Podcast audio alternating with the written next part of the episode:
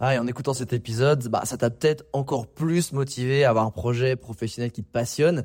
Mais le problème, c'est que t'es peut-être paumé, que tu sais pas dans quoi te lancer. Soit parce que t'as aucune idée dans quoi, soit parce que justement t'as trop d'idées et tu sais pas laquelle choisir. Si c'est le cas, bah, va regarder mon workshop gratuit. Découvre ta zone de génie pour trouver ton job idéal. Avec ça, tu auras toutes les clés pour y voir beaucoup plus clair et prendre une vraie décision. Le lien dans la description, c'est à toi de jouer.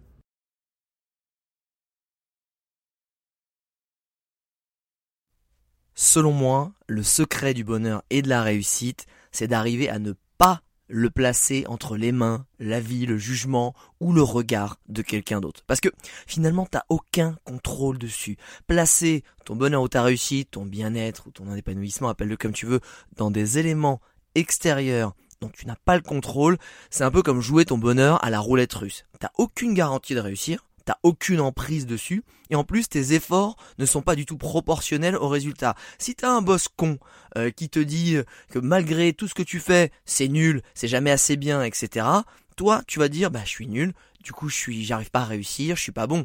Tu vois, si t'as un client chiant ou ben il pinaille en permanence, tu sais que t'as rendu un super boulot, mais en gros il te renvoie une image de toi-même et il va te dire que ta mission elle est foirée, euh, pareil, c'est pas bon. Et si t'as un parent dévalorisant, j'en parle même pas. Alors que si toi tu fais la mécanique de te dire quels sont mes propres critères de réussite Est-ce que si je fais cette mission pour ce client, j'atteins tant de ventes, j'arrive à le rendre en tant de temps, etc.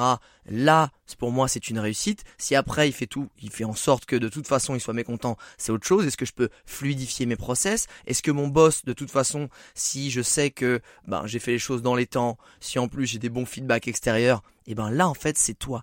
Quels sont les critères vraiment que tu vas pouvoir mettre en place, les paramètres de jugement de tes actions qui vont me permettre de dire est-ce que je suis heureux, est-ce que j'ai réussi, est-ce que ça c'est ok sur cette mission, mais qui vont être inhérents à tes propres actions, que toi, dont toi tu as le contrôle, ou tes propres ressentiments. Bref, c'est vraiment comprendre que si tu places ta réussite dans le regard des gens, dans le jugement des gens, dans vraiment quelque chose qui vont te renvoyer eux, c'est vouloir grimper l'échelle du bonheur et de la réussite en la plaçant contre le mauvais mur. Et dans le personal branding et la création de contenu, c'est la même approche.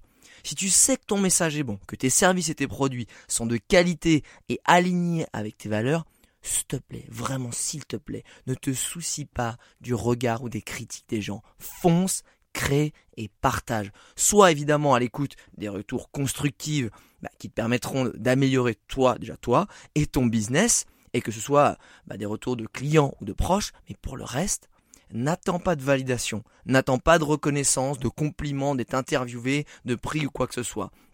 Si tu fais les choses bien, et avec le cœur, et que tu es toujours prêt à les optimiser en te remettant en question de façon humble, sans s'autoflageller, on n'est pas là pour ça, mais pour se dire, ok, bah, qu'est-ce que je peux faire de mieux? Ok, c'est quoi cette source, tu vois, de d'envie, de motivation que bah, que je vais laisser finalement entrer en moi pour me dire, ok, ça apparemment m'a dit que je pouvais l'optimiser, etc. C'est pas une, attaque personnelle, c'est juste billes en plus pour m'améliorer, pour améliorer mon produit, pour améliorer mon service. Et finalement derrière, l'argent, les compliments, la reconnaissance, bah, ils viendront d'eux-mêmes à toi. C'est un bénéfice collatéral, c'est une réaction naturelle en chaîne qui va s'opérer.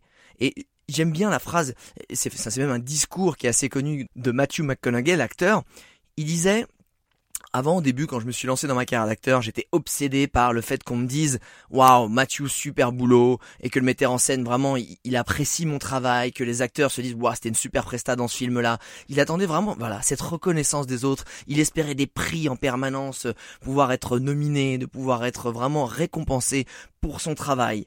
Et il dit le jour où mon curseur, je l'ai shifté et je l'ai mis, comment je fais chaque jour quand je viens sur le set pour être le meilleur acteur possible, comment je fais pour moi délivrer la meilleure prestation possible du moment où je mets un pied sur le plateau pour me faire maquiller, pour être agréable avec les gens avec qui je bosse, à essayer de réviser mes lines et en fait me dire là, moi, ce que j'ai dans mon pouvoir, je le fais au mieux, je le fais au maximum. Et dit c'est à partir de là que ma carrière a décollé, que j'ai jamais eu autant de possibilités de rôle, que j'ai jamais eu autant de récompenses derrière, et c'est là en plus où je me suis jamais senti aussi bien dans ma peau et dans mon métier.